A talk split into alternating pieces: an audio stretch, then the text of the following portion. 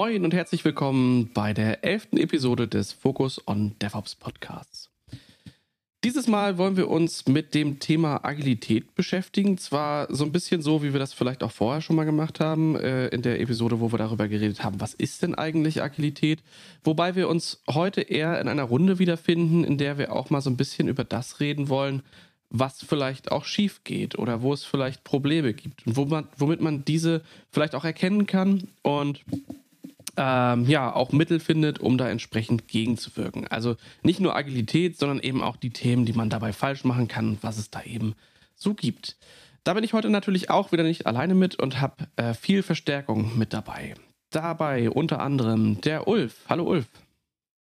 Hallo Enrico, grüß dich. Erzähl doch mal ganz kurz, was hast du denn eigentlich mit Agilität zu tun? Das frage ich mich allerdings auch. Ähm, ich bin ein geschädigter Techie, den es irgendwie in den Bereich der Agilität reingespült hat und sich jetzt um agiles Projektmanagement und tatsächlich auch so Dinge wie Coaching kümmert.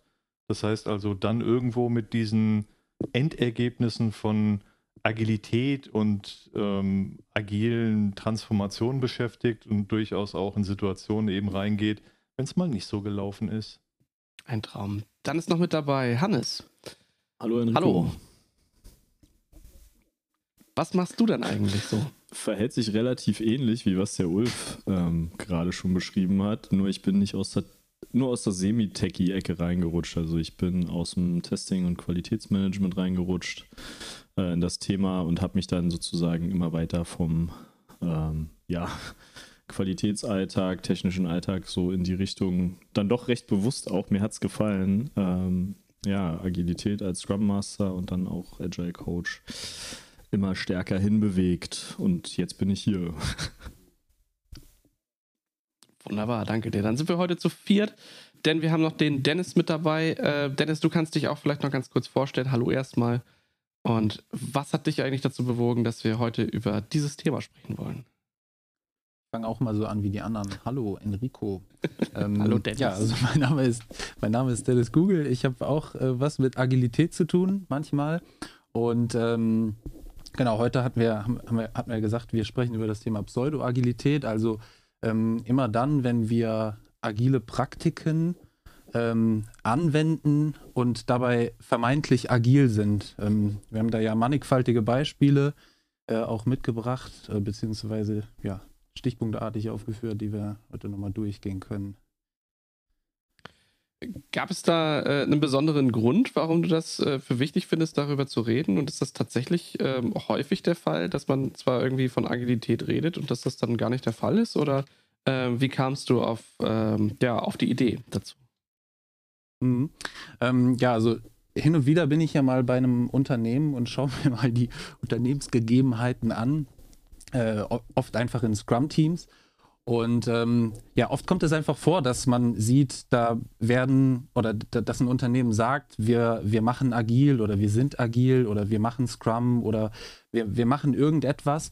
Und wenn man dann mal ähm, hinter die Fassade guckt und, und mal das kritisch beäugt und beleuchtet, dann und, und mal so, ich sag mal, definitionsgemäß hinterfragt. Also äh, könnt ihr euch wirklich mit dem, was ihr tut, an irgendwie an, an eine volatile Umwelt und, und ändernde Kundenanforderungen und so weiter ähm, anpassen, dann ist das oft nicht der Fall. Und ähm, dann frage ich, dann, dann, fragt man sich schon so ein bisschen, hm, ähm, das ist doch jetzt so ein bisschen pseudomäßig agil oder das sind so pseudomäßige Praktiken. Warum macht ihr das eigentlich so? Hm. Verstehe. Das heißt, äh, du hattest einen deiner Lieblingskunden und hast dir gedacht, man, das läuft hier nicht und jetzt müssen wir das vielleicht mal ein bisschen thematisieren, damit auch andere erkennen, dass es nicht läuft und dass man da was dran ändern kann. So ist es, genau.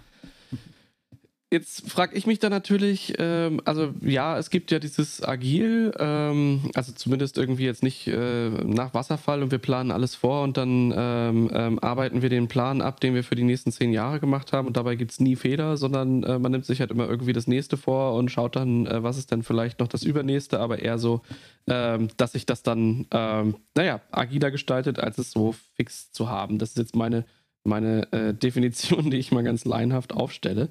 Ähm, was ich aber in der Vorbereitung schon gemerkt habe, ist, dass wir natürlich, ähm, also irgendjemand sagte, hey, ich bin so Scrum Master und ihr arbeitet nach Scrum, was da dann vielleicht die verschiedenen Arten von Agilität sind oder die verschiedenen Frameworks, die es da halt auch äh, gibt. Ähm, ist das eigentlich, also zieht sich das eigentlich bei, bei jeder agilen Methode so durch, dass, äh, dass da halt immer mal Fehler drin sind?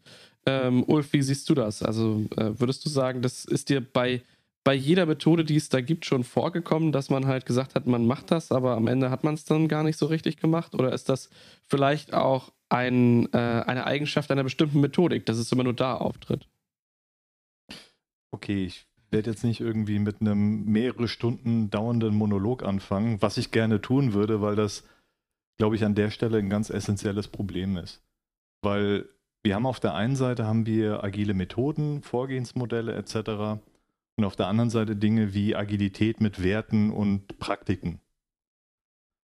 Und das eine kommt ohne das andere nicht aus, könnte man jetzt denken. Und ähm, ein schwieriges Thema und ein sehr vielfältiges Thema, weil ähm, wie tritt Agilität in vielen Unternehmen und auch für viele Menschen, die sich mit dem Thema beschäftigen, in erster Linie in Erscheinung?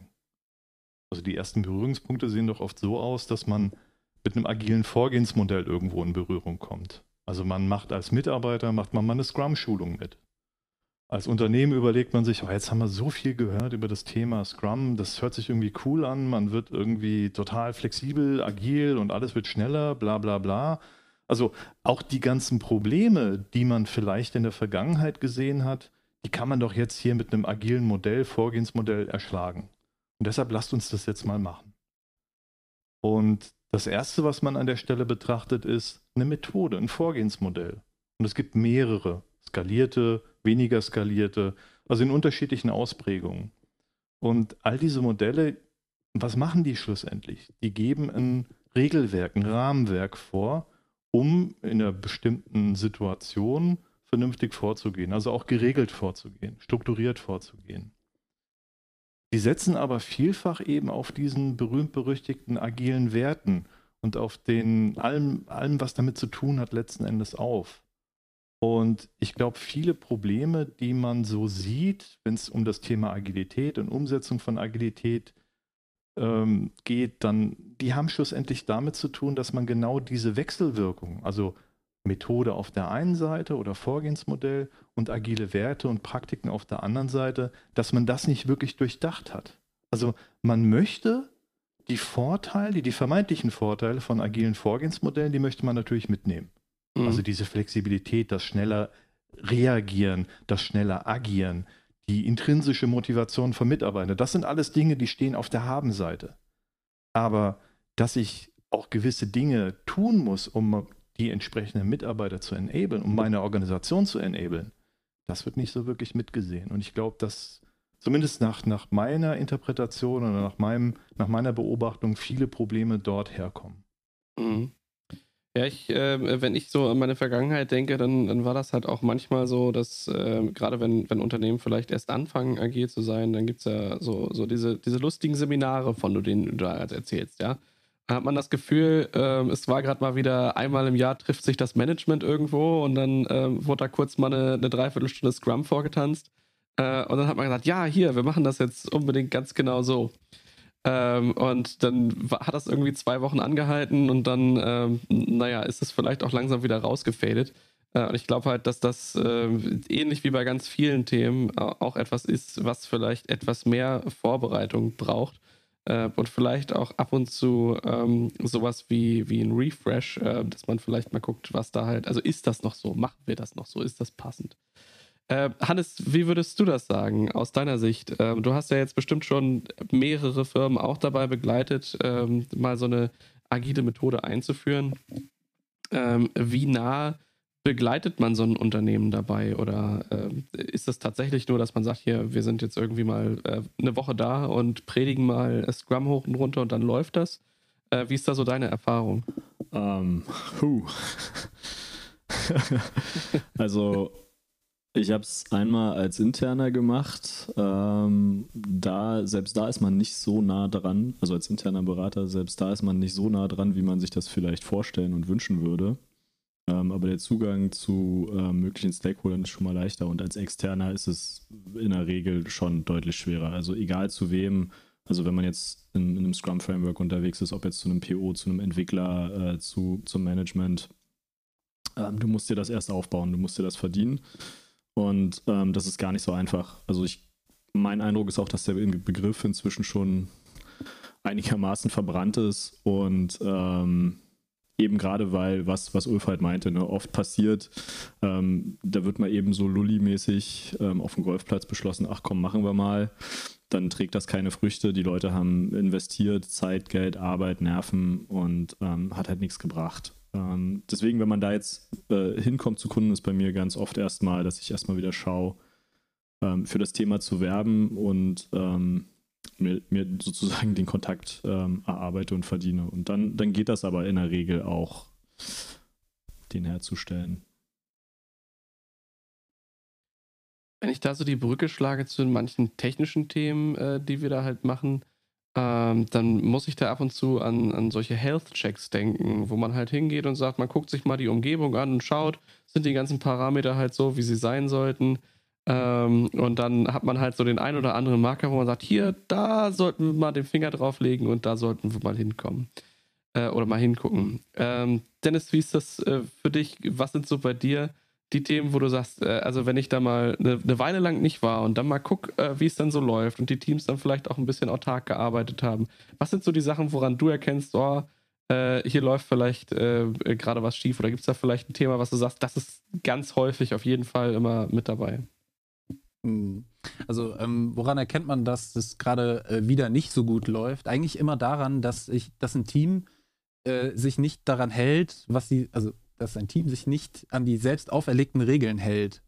Ähm, meistens, also wir haben ja sowas wie Retrospektiven eigentlich in fast allen Frameworks und, und Modellen und Prozessen, ähm, dass wenn man sich nicht selbst hinterfragt, iterativ und immer wieder und sich selbst Regeln auferlegt und, und selbst immer wieder äh, an, an, sein eigenes äh, äh Regelwerk ähm, hält, dann, ähm, dann finde ich, läuft was schief in der Agilität. Ähm, Genau. Deswegen ist eigentlich immer meine erste Frage so, was habt ihr denn das letzte Mal so besprochen?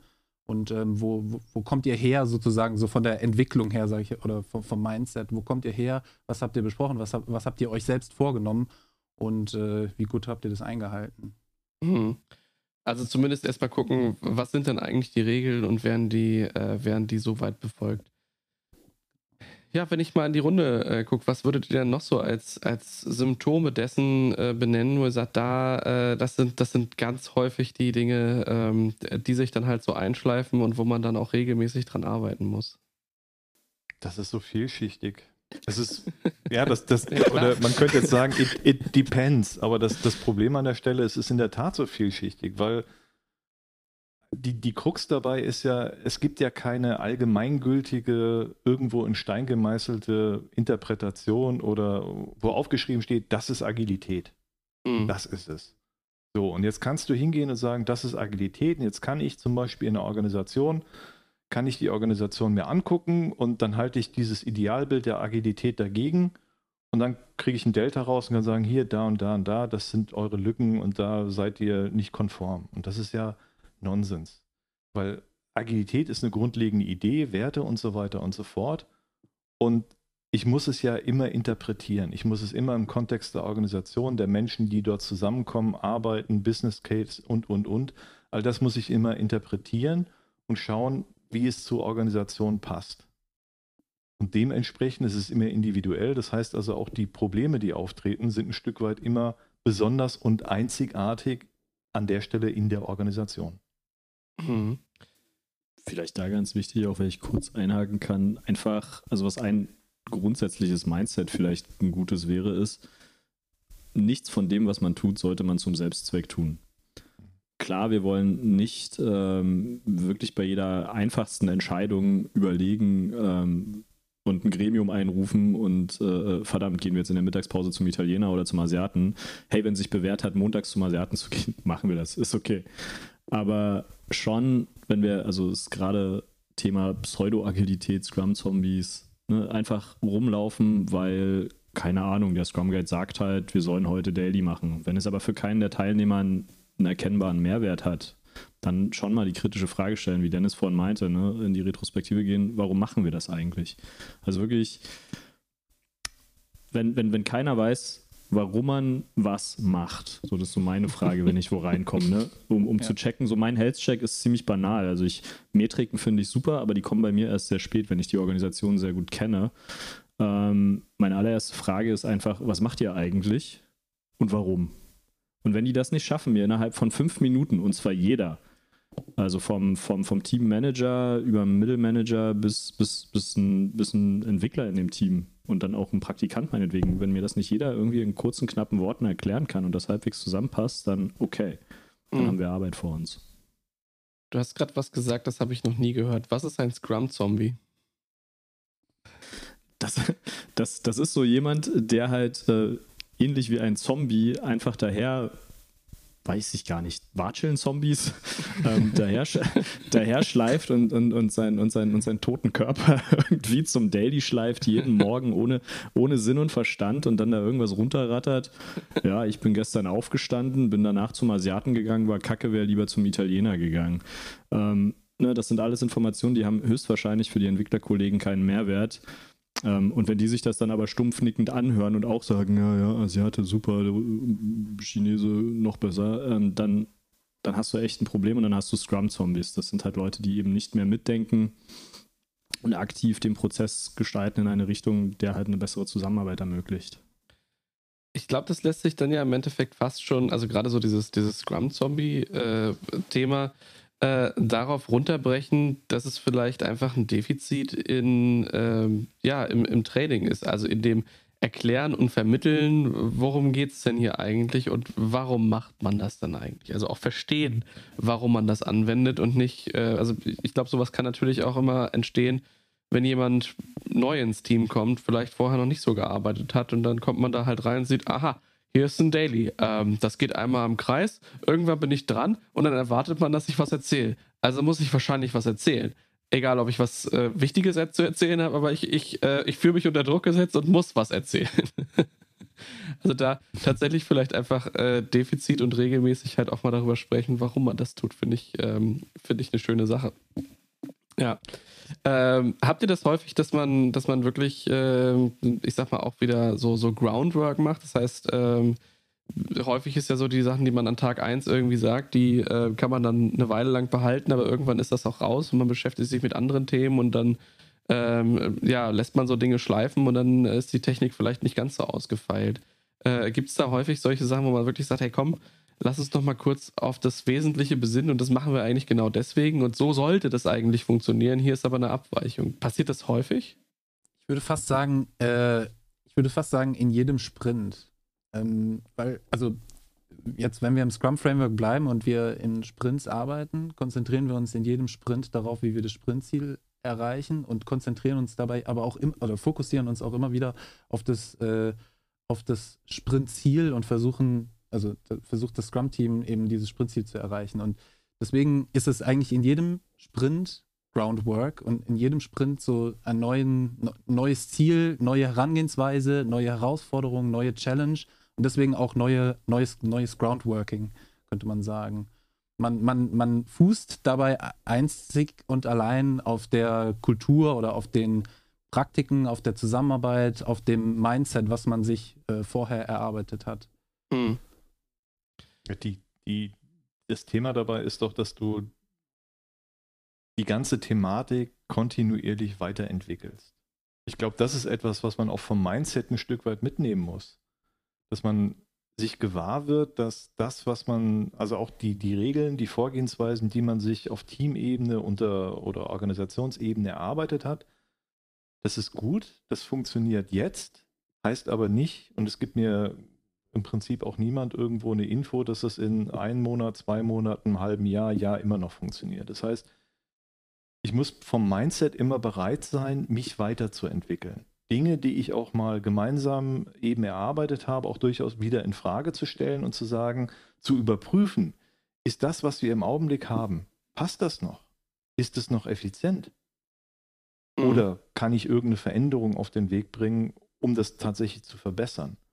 Also eben nicht sich irgendwo in, in irgend so Thema reinflüchten und sagen, ah, da haben wir jetzt viel Arbeit reingesteckt, das ist es jetzt und damit fahren wir die nächsten 20 Jahre weiter. Weil das ist ja genau das, wenn man mal zurückguckt, äh, wo man ja herkommt, wo man sagt, ah, das funktioniert nicht mehr.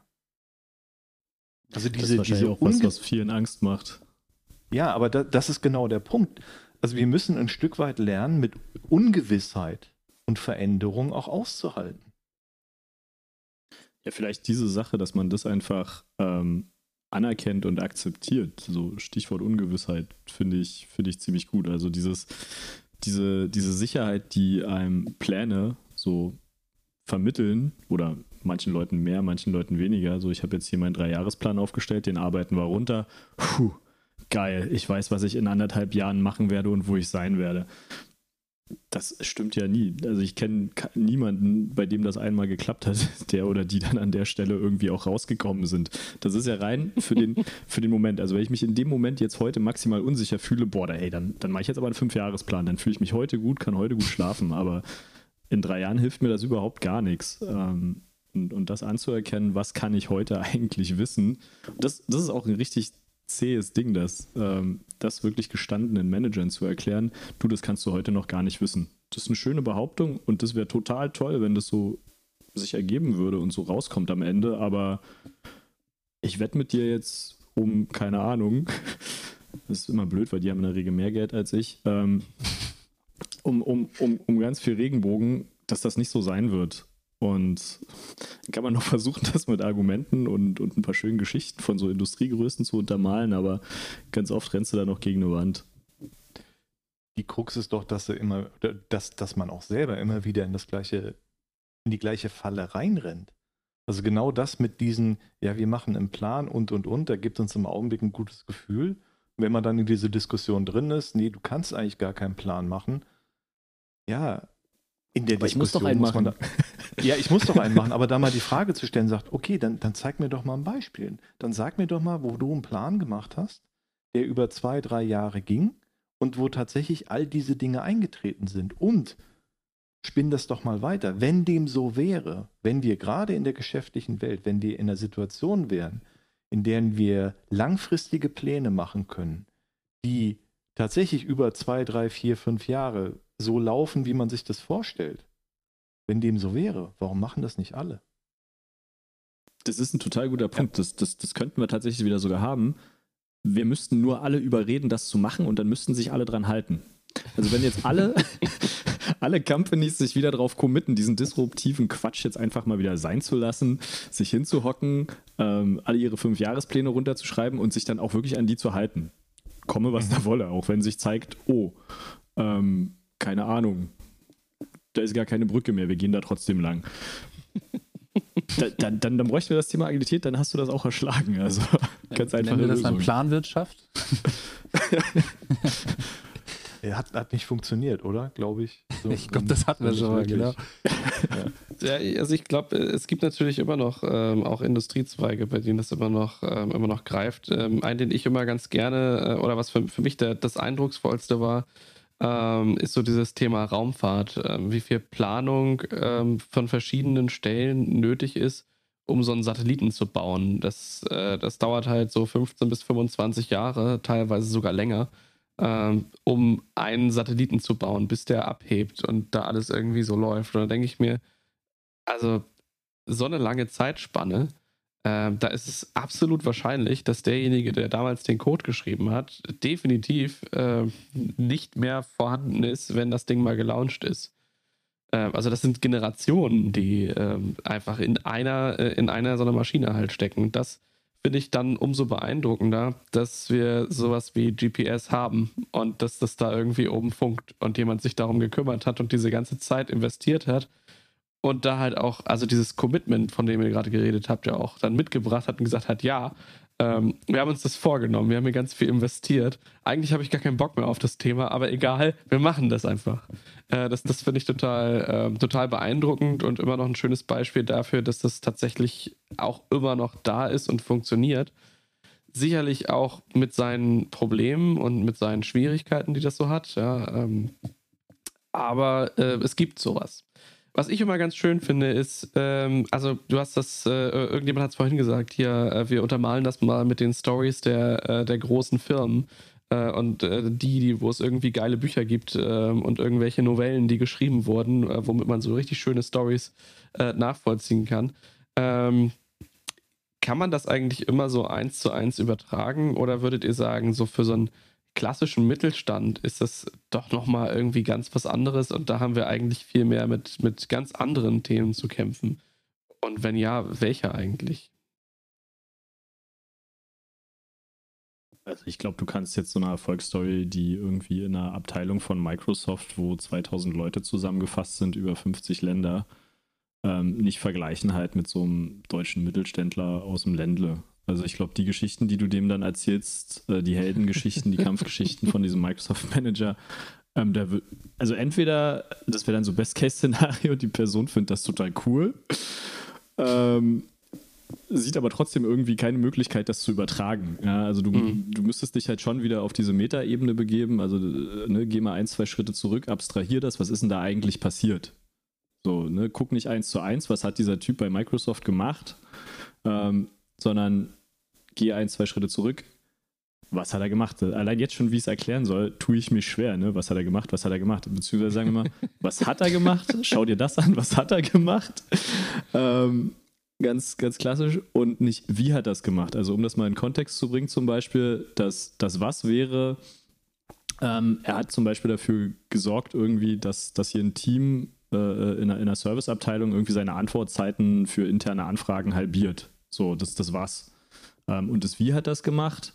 Naja, er hat halt, keine Ahnung, wahrscheinlich irgendwie das und das analysiert und dann vielleicht irgendwelche unnötigen Arbeitstypen äh, klassifiziert und die im Idealfall das Management überredet, die zum Beispiel komplett sein zu lassen. Ja? Ähm, jetzt kannst du aber nicht zu den Mittelständler hingehen und sagen, pass mal auf, identifiziere mal ein paar unnötige Arbeitstypen und lass die weg. Die hat er ja gar nicht. Der hat ja ganz andere, ne? Aber was du halt machen kannst, ist das was äh, äh, zu machen und zu sagen, pass mal auf, hier bei deiner Abteilung irgendwie die, die, die Antwortzeiten für interne Anfragen, da könnten wir zum Beispiel dran arbeiten. Also das kannst du beliebig oft hoch oder runter abstrahieren, ne? Also das, das Wie zu einem Was und dann wieder zu diesem Was, was du hast, gibt es in der Regel auch wieder ein Wie und darüber wieder ein Was. Also, ne?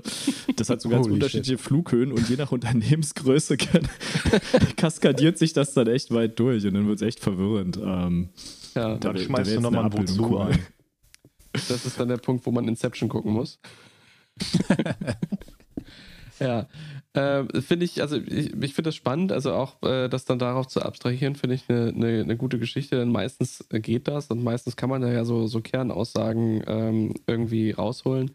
Ähm, wie sieht es denn bei euch aus? Was sind denn eure, also ihr habt ja alle bestimmt irgendwie mal so, so ein riesiges Projekt gehabt, wo ihr sagt, boah, das war am Anfang echt alles steinig und es lief alles irgendwie nicht so. Und dann haben wir aber äh, die Zähne zusammengebissen und dies, das gemacht. Und äh, so Stück für Stück lief es dann. Ähm, ich finde das immer schön, wenn, wenn ihr vielleicht auch mal so ein bisschen aus, aus euren Projekten plaudert. Äh, vielleicht habt ihr ja das ein oder andere Beispiel, wo ihr sagt, ja, äh, das war am Anfang wenig vielversprechend, aber als wir es dann geschafft haben, war es halt echt geil. Oder auch, wenn man sagt, ja, das hatte viel Potenzial, hat man aber trotzdem nicht geschafft. Was sind da so eure, eure Lieblingsgeschichten? Das ist eine sehr hm. gute Frage. Also mein, meine Lieblingsgeschichten sind grundsätzlich immer dann, wenn sich jemand weiterentwickelt. Also als Beispiel ähm, war ich in einem Softwareentwicklungsteam, das waren irgendwie ein paar zusammen, ich, ich sag das mal salopp, zusammengeklöppelte Entwickler, die irgendwie aus unterschiedlichen ähm, Abteilungen kamen. Das war äh, vielleicht ein größeres Unternehmen auch. Da gab es noch Silos und Abteilungen und, und unterschiedliche äh, disziplinarische Verantwortliche, die auch ähm, dann, dann nicht so ganz den, den Sinn hinter einem selbstorganisierten Team und äh, 100% in einem Team arbeiten verstanden haben. Und ähm, das ist eine, das ist eine riesen Challenge, wenn da der Konzern auf einmal die Konzernstrukturen hat und dann hast du auf der anderen Seite aber, ähm, also, also mit seinen Silos und dann mit seinen Silos auch versucht, dann äh, interdisziplinäre Teams aufzubauen, beziehungsweise selbstorganisierte Teams, wo ja jeder irgendwie so ein bisschen alles macht. Und ähm, als wir das, sage ich mal, so ein bisschen geschafft hatten, bei den jeweiligen Vorgesetzten da das Mindset zu schärfen, ähm, ein bisschen die, die, ähm, das Gefühl dafür zu schärfen, warum wir eigentlich so zusammenarbeiten, wie wir zusammenarbeiten und warum das jetzt sinnvoll ist, eben da keine anderen Aufgaben mehr oben drauf zu packen, sondern da äh, für ein Projekt für eine gewisse Zeit von mir aus auch 100 Prozent mal für zu arbeiten. Das finde ich, ähm, das, ist schon eine, das ist schon eine echt äh, schöne Seite, wenn, wenn, wenn, wenn du so dicke Brocken, sage ich mal, so, so äh, angestaubte ähm, äh, Strukturen irgendwie an, anfängst äh, äh, zu durchbrechen oder zu, zu ähm, anzufassen, wenigstens mal und, und dann dein Ziel erreichst. Ja. War das deine Frage? Nicht, Absolut. ich also ich finde Schlaues drauf geantwortet. Ich finde halt immer die, die, die Geschichten, die man halt so hat. Ähm, also sicherlich ist da das eine oder andere, das ist halt individuell. Ja, Prozesse sind meistens irgendwie individuell, es sei denn, man hat auch die standardisiert. Aber dann gibt es auch immer, äh, also es gibt ja auch Prozessframeworks, jede Menge. Ähm, und auch da gibt es natürlich die Kunden, die sagen, ach Mensch, hier ist dieses Prozessframework mit den 20 Büchern. Ich brauche alles davon, glaube ich. Also mache ich das mal alles. Auch wenn ich noch gar nicht so richtig weiß, ob ich das brauche, aber ich mache das schon mal. Haben ist besser als brauchen, vor allem bei Prozessen. Ähm, und natürlich, ähm, äh, weiß ich nicht, also bei mir war das sehr präsent. Ich habe viel im, im Service-Provider-Geschäft gearbeitet.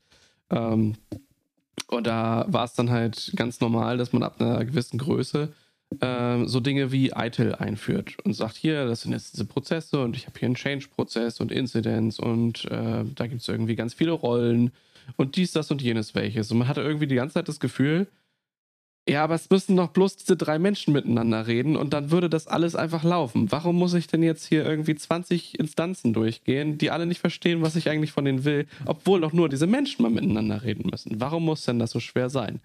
Ähm, und das war für mich dann halt einfach so eine, so eine Sache, wo ich irgendwann auch für mich gesagt habe, okay, ja, es gibt hier diese, dieses, äh, diese Prozesse, die kann man einhalten, ähm, kann man auch einhalten und trotzdem irgendwie sich ein bisschen drüber hinwegsetzen, wo man halt merkt, okay, hier kann ich ein bisschen Effizienz schaffen. Im Zweifel bedeutet das, oder hat das für mich zum Beispiel bedeutet, dass ähm, wenn ich, wenn ich sowas hatte wie, ähm, wie einen Anwender oder eine Anwenderin, ähm, die aus irgendeinem mega tollen Tool ähm, es nicht geschafft hat, irgendwie ihren Report auszudrucken. Und sie war schon auf, der richtigen, äh, auf dem richtigen Weg, aber es hat halt einfach nicht funktioniert. Und dann wäre der normale Prozess, ähm, ich kriege dieses Ticket, ich bearbeite das und ich sage, ja, das ist aber ein Problem, das hat ja die Anwenderin und nicht ich. Ähm, und dann geht das zum Service Desk und der Service Desk ruft die an und sagt, ja, aber das ist ein Problem, das haben wir sie, aber technisch hinten drin ist das eigentlich alles total in Ordnung. Und dann geht das zehnmal Ping-Pong hin und her und alle sind unzufrieden. Äh, und ich denke mir, wieso ist dieses Ticket jetzt schon wieder bei mir? Das Problem ist doch nicht bei mir. Aber da dann einfach mal zu sagen, okay, komm, ähm, ich gehe mal nicht den offiziellen Weg, sondern ich gucke einfach mal, wo sitzt denn diese Person? Und dann laufe ich da mal hin ähm, und dann lasse ich mir das mal ganz kurz erklären, gebe noch ein bisschen ein paar Informationen mit dazu ähm, und dann ist das einfach deutlich schöner für alle Beteiligten und dreht halt nicht fünf Runden, nur weil man den, den offiziellen Prozess des äh, ich als derjenige, der irgendwie Second-Level-Dinge tut, darf nicht mit dem Anwender reden oder sowas, weil da ja ein Service-Desk zwischen sein muss oder so. Äh, und mhm. so, solche Beispiele gibt es natürlich bei ganz, ganz vielen Sachen und ich finde das immer schön, da so seine ganz eigenen, ähm, äh, seine ganz eigenen Erfahrungen eben auch zu teilen oder auch die, äh, Projekte, wo man ja auch sicherlich viel, viel Zeit investiert hat. Also die wenigsten von uns sind ja irgendwie bloß zwei Tage da drin, sondern man nimmt ja so ein Projekt mit und ist dann da irgendwie Teil davon, in welcher Rolle auch immer. Und dann vergeht ja auch Zeit und man macht sich so seine Sorgen und Gedanken. Und passe ich da rein? Passen die anderen da rein? Wenn die anderen nicht dazu passen zu dem, was ich möchte, wie kann ich die dann dazu bewegen, dass sie vielleicht mehr in meine Richtung gehen? Oder geht das vielleicht auch gar nicht und ich äh, positioniere positionier mich ganz anders im Team oder auch außerhalb des Teams oder solche Dinge. Ich glaube, das, das geht ja jedem so. Und äh, da hat ja jeder vielleicht so, so ein bisschen so seine Geschichte, wo er sagt, ja, das, also das ist so ein richtiges Vorzeigeding, das erzähle ich immer noch, äh, immer noch gern, auch wenn es schon ähm, wie in Ulfs Fall beispielsweise äh, 20 Jahre ist. Ja, vielen, vielen Dank. Ich wusste, dass sowas kommt. Nein, aber ich glaube, was, was, ich, was ich persönlich äh, aus, aus Projekten mitnehme, ist, dass egal wie, wie, wie schwierig die Situation scheint, also wie, wie groß der Berg, der sich da vor einem auftürmt, auch ähm, auf den ersten Blick aussieht. Ich glaube, es ist schon mal viel damit gewonnen, wenn man aufhört, diese, diese Problemhuldigung. Also wir gucken uns das Problem an und wir tanzen alle um dieses Problem rum und uiuiui, die Situation ist so schwierig, dieses Problem, das ist so riesengroß, das hm, hm, hm, Man steckt unglaubliche Energie rein. Und dann eben diesen Schritt zu wagen, tatsächlich auch zu wagen und zu sagen, ja, das Problem, das lassen wir hinter uns und lass uns mal drüber nachdenken, wie sieht eine Lösung aus? Und das muss noch nicht die Lösung für alles, das muss noch nicht, wir müssen noch nicht den kompletten Berg abtragen. wir können damit anfangen, mit einem kleinen Schippchen und erstmal ein bisschen was wegschaufeln und mal gucken. Ist das, was wir weggeschaufelt haben, wie fühlt sich das an? Ist das schon mal auf dem richtigen Weg? Kommen wir gut damit zurecht? Ist es die richtige Schaufel? Haben wir an der richtigen Stelle angefangen wegzuschippen? Und so kann man sich eben auch solchen großen, komplexen Dingen einfach Stück für Stück nähern. Eben keine Angst davor haben und auch nicht davor zurückschrecken und sagen, ach, das Problem, also die ganze Situation, die ist so furchtbar, das ist so ein Riesending, das werden wir niemals schaffen. Nee. Mhm. Einfach den Mut haben, auch zu sagen, nee, lasst uns einfach mal anfangen und lasst uns mal schauen, wie sich das anfühlt, wie wir dort uns eben Stück für Stück dieser, dieser Lösung letzten Endes annähern können. Ganz wichtig dabei eben auch immer wieder innezuhalten, zu sagen, ja, sind wir hier noch auf dem richtigen Weg? Ist es das richtige Werkzeug und, und, und. Ich glaube, das ist so ein, so ein Ding, wenn man, mir geht es jedenfalls so, ähm, das ein paar Mal erlebt zu haben, dass tatsächlich so eine Vorgehensweise gut funktioniert, das gibt mir jedenfalls viel Mut, um eben auch in durchaus schwierigen, wenn nicht gar aussichtslosen Situationen äh, am Ball zu bleiben, zu sagen, ja, okay, es ist nicht prima, aber so what? Mhm. Manchmal, manchmal ist es ja auch erfrischend festzustellen, zu sagen, hey Leute, äh, schlimmer als das, was wir im Augenblick haben, kann es gar nicht werden. Also jede Veränderung, die wir jetzt Wobei, auf das kann Weg auch ein Versuch wert sein. ja, aber je, jede, jede Veränderung, die wir jetzt auf den Weg bringen, ist eine Verbesserung. Du meinst, aber, wenn man diesen Tal, Talsohle-Punkt äh, wirklich erreicht hat und alle sind sich einig, du, egal was wir machen. Ja. Also die, diese, diese durchaus eben auch diese, diese groteske Frage zu stellen, wenn alle am Jammern sind, zu sagen, okay Leute, wie sieht's denn aus? Können wir irgendwas in der Situation machen, um es noch zu verschlimmern? Wenn sich dann alle angucken und sagen, na, nee, eigentlich nicht, sagen, ey, prima, super, dann sind wir doch jetzt, haben wir die Talsohle erreicht. Von jetzt an kann es nur noch aufwärts gehen. Da fällt mir ein, Aber ich glaube, jetzt, jetzt fällt mir gerade mein erstes agiles und somit geilstes Erfolgserlebnis ein. Ähm, ich glaube, es war neunte Klasse oder so.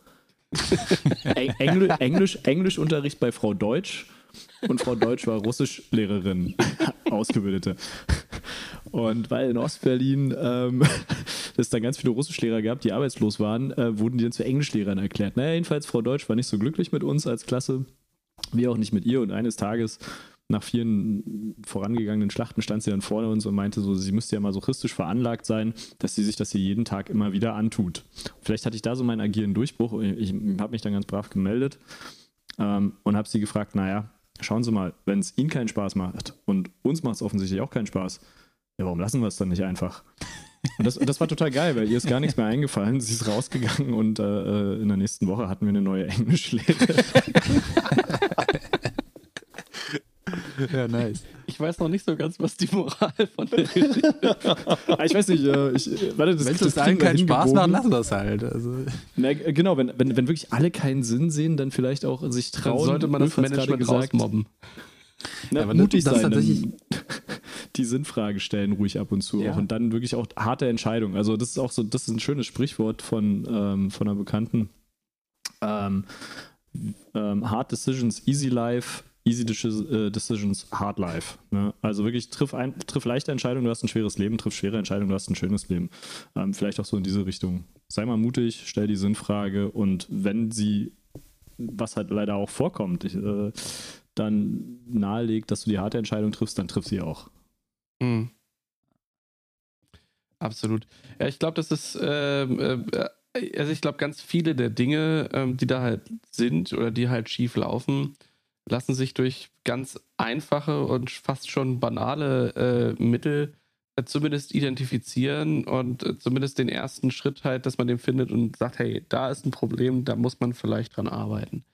Ähm, und das ist, das hat halt auch ganz viel mit, äh, mit, mit Reflexion zu tun. Also nicht nur über das, was haben wir als Team geleistet, sondern dass sich auch vielleicht jeder mal so ein bisschen ab und zu Zeit nimmt und sich überlegt, ähm, mal über sich selbst zu reflektieren. Ist das eigentlich, ist das eigentlich sinnvoll, dass ich äh, so arbeite, wie ich arbeite? Will ich das eigentlich so? Bin ich damit noch zufrieden?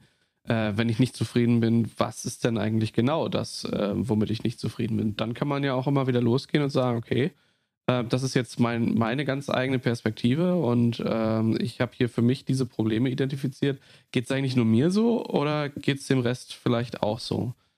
Ähm, ich denke, häufig ist natürlich schwierig, ähm, also wir sind jetzt irgendwie nicht die ganze Zeit äh, in unserem Arbeitsleben so gefesselt, dass, das, dass man da halt sitzt und denkt, Mensch, jetzt mal wieder darüber nachdenken, äh, was ich eigentlich gerade so denke und ob ich das äh, gerade effizient mache oder nicht.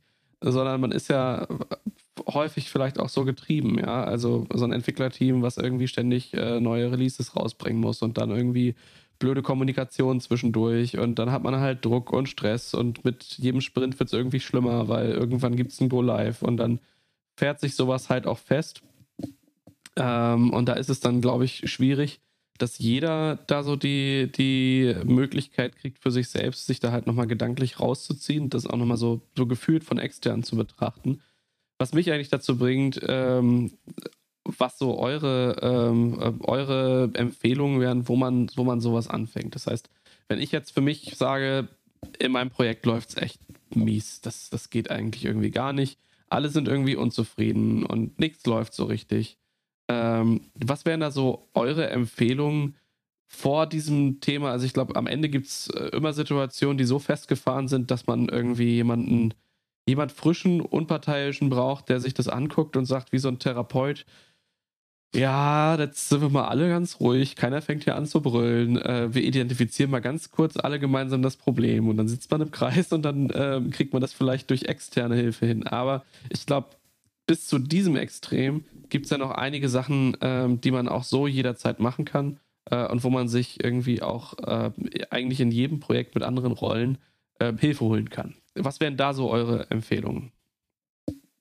Also ich glaube, der erste Schritt ist erstmal ehrlich zu sich selbst zu sein, also zu sich persönlich, dann ehrlich zu sich als Team. Also wenn man sich gegenseitig in die Augen guckt und sagt, ey, also äh, äh, wenn ich, wenn ich meiner Deutsch, Englisch, Russisch-Lehrerin in die, äh, in die Augen gucke und sage, es macht uns doch beiden gerade keinen Spaß, dann ist eigentlich nicht die, nicht die Konsequenz äh, zu sagen, hm, äh, lass, lassen wir es mal lieber sein, sondern die Konsequenz ist zu sagen, okay, lass uns mal was daran ändern. Also das ist für mich so der erste ganz, ganz wichtige Schritt, äh, sich selbst zu sagen, hm, gerade funktioniert X, Y oder Z nicht oder ich habe keinen Spaß oder das ist mir, keine Ahnung, nicht kommunikativ genug oder nicht transparent genug oder nicht ehrlich genug oder es sind zu viele Konflikte oder ich komme hier nicht klar oder keine Ahnung, wir erreichen das Ziel nie. Das ist ganz egal, was, äh, was ist, das, das erst selbst, erstmal selbst festzustellen und dann mit dem Team zu teilen und irgendwie darüber zu sprechen, das transparent zu machen.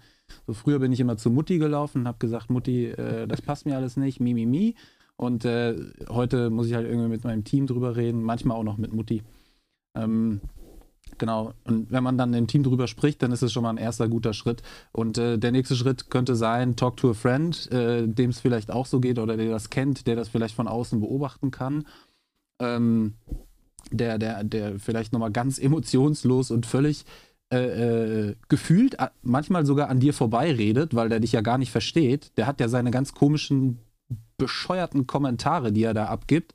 Und die gehen völlig an deiner Welt vorbei, weil du da emotional voll drin versunken bist und voll äh, äh, assoziiert, würden wir ja sagen, ähm, bist. Genau, und, und da einfach eine Offenheit oder äh, Stück für Stück eine Offenheit zu gewinnen. Und natürlich ist auch äh, dieser, dieser Talk to a Friend, äh, der kann natürlich auch ein professioneller Friend sein, der ähm, dem man, wo man Goldmünzen einwirft und äh, der da auch mal zuguckt und der der, ähm, ja, der dir einfach hilft, da äh, mehr Lösungen als Probleme zu sehen. Finde ich, find ich interessant. Also auch, ich finde das auch manchmal ganz interessant, auch mit, äh, also mit Freunden zu reden, die in ganz anderen Branchen unterwegs sind. Ähm, ich habe einen, einen, Bekannten, äh, der ist so im Tiefbau und der macht beruflich so, so irgendwas mit Rohre verlegen, jedenfalls. Ähm, und dann haben wir uns darüber unterhalten, wie er halt so seine Baustelle irgendwie strukturiert und was da halt immer irgendwie doof läuft und äh, warum das so ist und dass, wenn man nur einmal die Sachen irgendwie richtig machen würde, dass das alles viel besser laufen äh, könnte. Und das, äh, also wenn ich, wenn ich das mal so verglichen habe mit äh, den Projekten, die wir halt äh, auch in der IT so machen, habe ich da halt auch ganz viele Sachen gesehen, wo ich dachte, ja, also äh, wenn wir jetzt nicht über die Details reden würden, würde ich sagen, wir haben hier beide dieselben Probleme in vollkommen unterschiedlichen Branchen. Ich denke, da ist halt das, der, der Hauptaspekt, dass, man, dass man da vielleicht gar nicht so unfassbar besonders ist, denn ähm, in fast allen Berufen haben wir das Problem, dass wir mit Menschen zusammenarbeiten. Ähm, und die haben einfach ganz, ganz generell immer so ein paar Eigenarten. Ähm, und da muss man irgendwie Vertrauensverhältnisse aufbauen, bis es dann halt so richtig äh, cool und doll läuft. Deswegen gibt es ja auch solche äh, teambildenden Maßnahmen, wie man sie immer irgendwie beschreibt weil es am Ende irgendwie doch wichtig ist, dass wenn man äh, mit Menschen zusammenarbeitet, dass es da halt Regeln gibt und dass auch jeder so ein bisschen sich im Team einzuordnen weiß und auch weiß, was er so an seinem Gegenüber hat. Und ich glaube, das ist halt etwas, das ist wirklich branchenübergreifend und auch eins der, der, der größten Probleme, dass man halt irgendwas mit anderen Menschen hat, wo man vielleicht keine Ebene hat äh, und im Zweifel auch einfach gar nicht die Ebene, um überhaupt über etwas zu reden. Und dann ist es vielleicht auch einfach mal die Aufgabe, jemand anderen zu finden, der als Vermittler mitspielen kann und der vielleicht doch einen besseren Draht hat und dass man dann doch irgendwie das äh, Gespräch auch mit Dritten und äh, vielleicht auch dem ganzen Team einfach sucht und sich das auch einfach mal traut, äh, genau das zu tun. Mhm. Also für mich ist immer wichtig so die Frage, wo brennt das Feuer? Also wo, wo ist die Passion? Wo, so, bei was würdest du sagen, also egal ob jetzt als Entwickler, Scrum Master, PO, Manager, CEO, you name it, wo brennt das Feuer? Wo würdest du sagen, oh, ich mache mal was richtig Geiles. Ich habe da richtig Bock drauf. Jetzt lass mal, lass mal richtig äh, die Hütte hier abfackeln. Und ähm, da geht, natürlich gibt es auch rechts und links Aufgaben, die machen nicht so Bock oder die sind nicht so geil oder die haben, sind irgendwie nervig und so. Aber so ganz wichtig ist irgendwie, das gilt, glaube ich, einfach in jedem Beruf, egal ob man da irgendwie äh, Arzthelfer oder äh, Scrum Master oder, oder egal was ist. So, wenn du das gefunden hast, dass, dass da das Feuer brennt, dass da deine Leidenschaft reingeht, dass, da, dass du da einfach Bock, hast, Bock drauf hast, dann geht's ab. dann, dann, startet die Rakete. was, ich Und, mich, ja.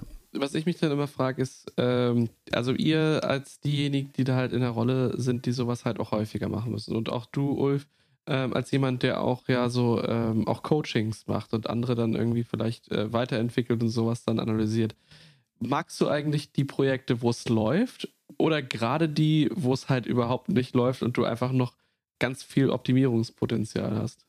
Ich glaube, die, die Frage an der Stelle ist recht einfach zu beantworten.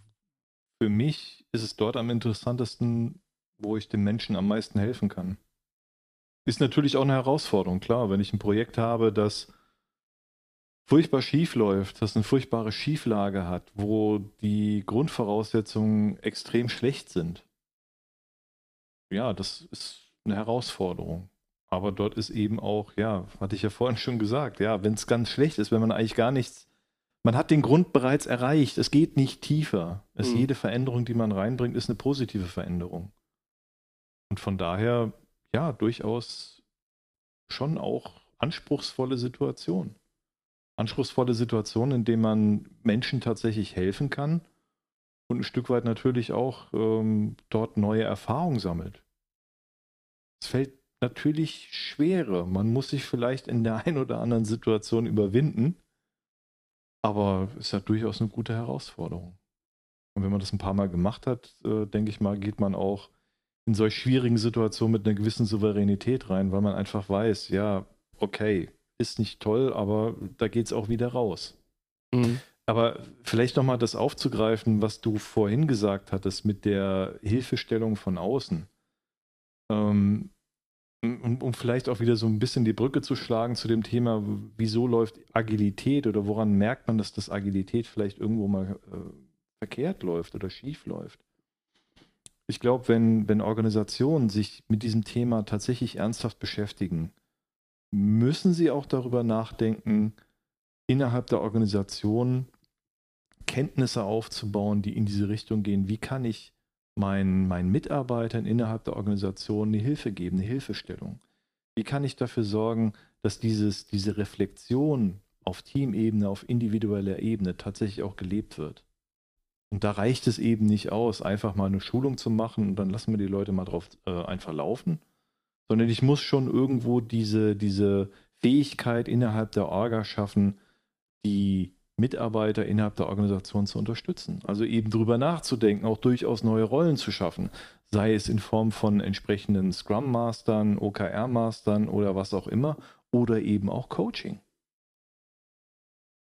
Das mag vielleicht für den einen oder anderen so ein bisschen befremdlich sein, so von wegen Coaching. Sowas, sowas Esoterisches brauche ich doch nicht irgendwie in meinem Unternehmen, um Gottes Willen. Aber doch, schon. Wenn du den Weg gehen willst, Agilität, denn die Teams, die Mitarbeiter und ja, selbst auf dem Entscheiderlevel, ihr braucht eine Hilfestellung. Ihr braucht das. Mhm. In den allermeisten Fällen. Und was ihr auch braucht, was ganz, ganz wichtig ist, ihr braucht nicht nur den Coach, sondern das, das, das passiert leider sehr häufig, dass man dann sagt, ja, okay, wir, wir, wir haben uns jetzt dazu überreden lassen, wir holen uns jetzt diese Hilfe von außen, lassen die Maschine aber unter Volldampf weiterlaufen. Das heißt, die Personen, denen dann geholfen werden soll, durch halt diesen externen Coach oder Scrum Master oder was auch immer, die müssen trotzdem 100, 110, 120 Prozent weiter durchhasseln.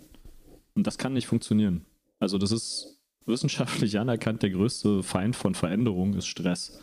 Mhm. Ja, das heißt, eine Person, die den Schreibtisch voll hat und schon wieder weiß, ich schaff's heute wieder nicht rechtzeitig nach Hause zum Essen, der, der brauchst du nicht mit Veränderung kommen.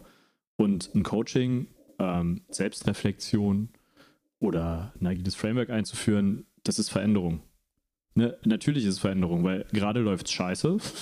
Es soll besser laufen. Das ist eine Änderung. Ich glaube, da brauchen wir nicht lange diskutieren. Und Änderungen passieren nur, wenn, wenn du den Input in das System änderst. Das heißt, die Leute müssen anders arbeiten.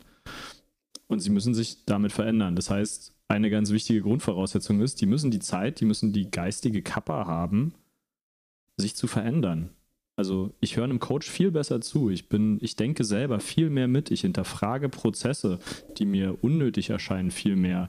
Ähm, ich gehe auf andere Kollegen zum Beispiel zu und reiche meine helfende Hand, was du vorhin meintest, Enrico, ne? dass ich halt mal so einen ausgelatschten Prozessweg verlasse und tue einfach mal das, was sinnvoll ist.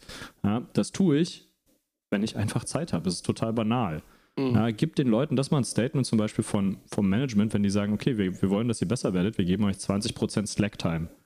Und dann wirklich in echt jetzt. Also ihr arbeitet am Tag, das fängt schon damit an, dass wir sagen, ihr arbeitet nicht acht Stunden, ihr arbeitet sechs Stunden. Auch das Scientific Fact. Man arbeitet am Tag im Durchschnitt fünf bis sechs Stunden, nicht acht. So, und von den fünf bis sechs Stunden schlagen wir nochmal 20 Prozent ab. Die habt ihr für euch. Die müsst ihr nicht täglich nehmen, die könnt ihr Wochenbasis nehmen, Monatsbasis. Hey, und da lest ihr mal ein Buch über Best Coding, also Best Practices für Coding. Oder wie ihr euch als Individuum weiterentwickeln könnt und aufhört, irgendwie im Planning rumzuschreien. Ja, also gibt, gibt den Raum, sich zu verbessern. Das ist immens wichtig. Ja. Auch, auch äh, äh, finde ich auch ganz interessant, so dieser Innovation Day, den man so in, in einen Tag die Woche hat oder 20 Prozent der Zeit oder so. Da habe ich auch interessante Erfahrungen mitgemacht, dass jeder, äh, insbesondere eigentlich, dass jeder ähm, sein, seine persönliche Freizeit sich selbst irgendwie einplanen muss. Also man kann das als Team machen, aber am besten funktioniert das, zumindest meiner Erfahrung nach, wenn, wenn sich das jeder dann nimmt, wann er es gerade für richtig hält, weil wir sind nicht immer freitags keine Ahnung, äh, 13 bis 16, 17 Uhr äh, sind wir nicht irgendwie so kreativ, Freigeist und können gut denken, sondern das kommt irgendwie einfach. Das kann ich entweder abends, das kann ich morgens, das, das, das, da bin ich mittags mal kreativ oder ich bin mal, keine Ahnung, abends lese ich mal ein Buch gerne und kann mich da super gut drauf einlassen und super gut drauf konzentrieren. Mhm. Ja, wollte ich eigentlich nur noch hinzufügen. Finde ich gut. Aber das, das äh, unterstreicht im Endeffekt alles ähm, eine große Sache. Und die dass wenn ich mich dafür entscheide, ähm, sowas, so eine fundamentale Änderung zu machen, wie zu sagen, ich arbeite jetzt auf eine ganz neue Weise, dass das eben eine gewisse Vorbereitung braucht und dass das lieber länger und besser vorbereitet ist und da auch sowas eingeplant ist, wie wir schaffen mal wirklich Freiräume äh, und sorgen dafür, dass vielleicht auch die Auftragslage aktiv mal ein bisschen niedriger ist, damit eben der Freiraum dafür auch da ist, dass sich die Leute das halt nehmen. Ähm, Gerade als, als Hannes das gesagt hatte, hier mit, äh, äh, wir hören mal auf, im Planning rumzuschreien, äh, da fällt mir dann immer auf, wie, ähm, also wie lange ich sowas schon nicht mehr hatte. Äh, was natürlich unserem, unserem Arbeitsumfeld irgendwie so ein bisschen auch geschuldet ist. Da, äh, da sind auf, auf solcher Ebene zumindest Daten noch, äh, äh also nee, habe ich eigentlich noch nie erlebt bei uns äh, dass wir da halt solche Themen äh, beackern und sowas halt haben. Aber ich erinnere mich noch da, daran, da, da gab es sowas. Ich habe das auch schon gehabt, wo man, wo man Situationen hatte, wo man eigentlich nichts anderes machen wollte, als intern ähm, Wissen zu vermitteln, also anderen Kollegen zu zeigen, wie, wie denn jetzt eine bestimmte Sache einfach funktioniert und dann Leute einfach äh, rausrennen und sagen, ich habe keinen Bock und knallen die Türen zu. So richtig so, so wie, wie im Bilderbuch mit kleinen Kindern. Ähm, aber ich glaube, das ist auch da einfach wichtig und da ähm, äh, braucht es eben auch Menschen, die da ein bisschen einen, einen, Blick drauf haben und sagen so, ja, das war Kacke. Äh, das hätte jeder bestimmt auch irgendwie individuell besser lösen können, aber auch mal so ein bisschen Verständnis zu schaffen und zu sagen, ja, versetz dich mal in die Person rein. Du hast halt irgendwie den ganzen Tag zu tun. Du fängst hier um sieben an zu buckeln, äh, bis um 18 Uhr noch nicht raus. Und dann sollst du dir jetzt auch noch angucken, wie die geilsten neuen Technologien äh, funktionieren, von denen diese Hipster reden, was in zwei Jahren sowieso alles tot ist. Ähm, da kann man auch mal irgendwann einfach irgendwie ein zu viel haben. Äh, und das ist dann irgendwie auch völlig, äh, völlig verständlich. Und auch mit ein Teil dieser, dieser Veränderung, der dann mit beachtet werden sollte, dass man da eben auch drauf guckt und schaut, dass man hier halt nicht irgendwie ein Buch nimmt und sagt, so, jetzt müssen wir nur noch der Anleitung folgen und schwuppdiwupp steht unser Regal, sondern ähm, da gehört halt irgendwie noch mit dazu, dass wir uns vielleicht auch unsere ganz eigenen Werkzeuge erstmal bauen müssen, die vielleicht zu dem Regal passen, was wir uns da bauen wollen. Äh, und dann fangen wir eben erst an, auch uns vielleicht äh, zu verändern und da halt erstmal äh, diese, ganze, das, diese ganze Unternehmung ähm, zu hinterfragen und zu überlegen, was machen wir denn eigentlich, warum tun wir das, wie soll das eigentlich aussehen und erst dann fängt man vielleicht an, sowas einzuführen und nicht mit dem mal eben schnell Wochenendkurs hier ein bisschen Scrum gemacht und gesagt, ja Mensch, geile Idee, damit können wir jetzt richtig viel besser delivern und dann geht das ab. Ähm, sondern halt auch wirklich mal eine, eine tiefere Planung reinzubringen. Ich glaube, das, das wird, äh, wird unterschätzt. Also ich glaube, ich würde sowas zumindest unterschätzen und ihr sagt da halt ganz viele Dinge, wo ich sagen würde, ja, klingt total sinnig, hätte ich echt nicht auf dem Schirm gehabt. Also finde ich, ähm, finde ich, finde ich wunderbar. Äh, Gibt es noch weitere Themen, wo ihr sagt, hier, ähm, das, sind, das sind sinnvolle Dinge, die man ähm, ergreifen sollte oder machen sollte, ähm, um ja auch aus solchen Situationen rauszukommen, um die, äh, ja, das verhasste Projekt irgendwann mal so zu haben, dass alle sagen, ey, das Ding, da möchte ich drin arbeiten. Uns anheuern, ganz klar. Also ich gebe da auch eine Garantie dann mit, ne? Also innerhalb von drei Wochen ist alles besser. Alles. alles. Mindestens, die, mindestens die Chuck Norris Qualität. oh, wir, wir, reichen, wir reichen auch kühle Drinks. Oh. So weit geht das schon. Ja, natürlich. Ähm, ich, also eine Sache, die mir einfällt, ist, ähm, ähm, äh, wo, wo, wie man ziemlich schnell irgendwie vorankommt, ist, äh, hol dir den Kunden auf den Schoß. Das ist sehr komisch. Äh, das ist äh, wirklich, wirklich komisch, wenn, man irgendwie dann einem neu, frisch gewordenen Product Owner sagt, ja, jetzt, okay, sammel mal irgendwie ein paar Stakeholder zusammen. Es ist Sprint Review, äh, lad die mal ein. Äh, die wollen, die sollen ja sehen, was wir so den Sprint getrieben haben und auch dann, dann, dann zucken immer alle sofort zusammen. Äh, äh, wir sind ja gar nicht fertig und so. Ja, genau. Das ist der Plan. Wir sind noch nicht fertig, aber wir wollen jetzt schon Feedback haben. Und ähm, das finde ich immer eine ganz, eigentlich auch eine, eine ganz gute einen ganz guten Tipp, ähm, da den Kunden mit einzubeziehen, frühzeitig. Das ist ja immer so, äh, äh, ruft man ja immer so durch die Gegend. So beziehen Sie den Kunden frühzeitig in den Entwicklungsprozess mit ein. Ähm, und äh, ja, wäre auch meine Empfehlung, das auch zu tun und auch äh, dabei den Kunden abzuholen und sagen, hey, das ist jetzt nicht fertig, das ist jetzt hier der erste Sprint, der zweite Sprint, wir haben hier noch nicht viel in der Hand. Natürlich gibt es hier noch nicht den blinkenden Button oder so, aber wir wir arbeiten gemeinsam an dem Produkt. Ähm, ein, eine wichtige Empfehlung von Google. also von mir. ja, schön.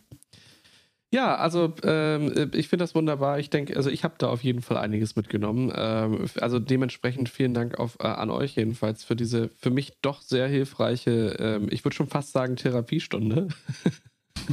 War auch so gedacht, war auch so gedacht. Ja, also ja. Wir, wir, schicken dir dann die Rechnung. Ja, ja, ja, ihr habt euch gedacht, hier, der, der Enrico, der, der macht das immer irgendwie so hektisch. Lass den mal auf eine Podcast-Folge verhaften. Dann kriegt er irgendwas mit, obwohl er es gar nicht geahnt hat. ja, genau. schön.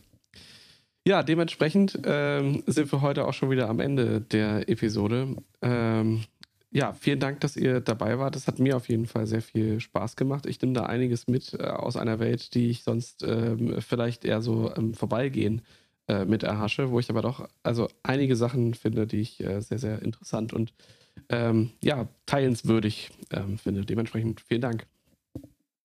Gerne. Danke auch. Gerne. Großen War Spaß schön. gemacht. Genau. Ja, wirklich. Was ging es nochmal? Agilität, ne? Ich glaube, ich glaube. Ah, okay. Gut. Ich Nee, glaub, wir um eine Fortsetzung um Enrico. Von was auch immer. Ja, was auch immer. Ja, wir, äh, Enrico, Moped. wir machen dann in zwei Wochen den nächsten, ähm, den nächsten Podcast und schauen dann auch, ob du, ob, der, ob die Therapiestunde dir weitergeholfen hat. Ob ich das bis dahin auch anwenden konnte.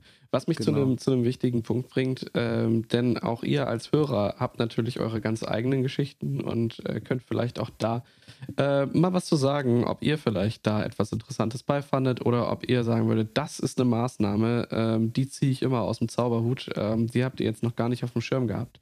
Immer dann, wenn ihr uns also Feedback geben wollt, dann könnt ihr das einfach tun äh, und zwar per E-Mail an podcast.sva.de. Und so wie Dennis eben schon gesagt hat, geht es natürlich in zwei Wochen am Mittwoch wieder weiter bei dann der zwölften Episode. Bis dahin, ciao.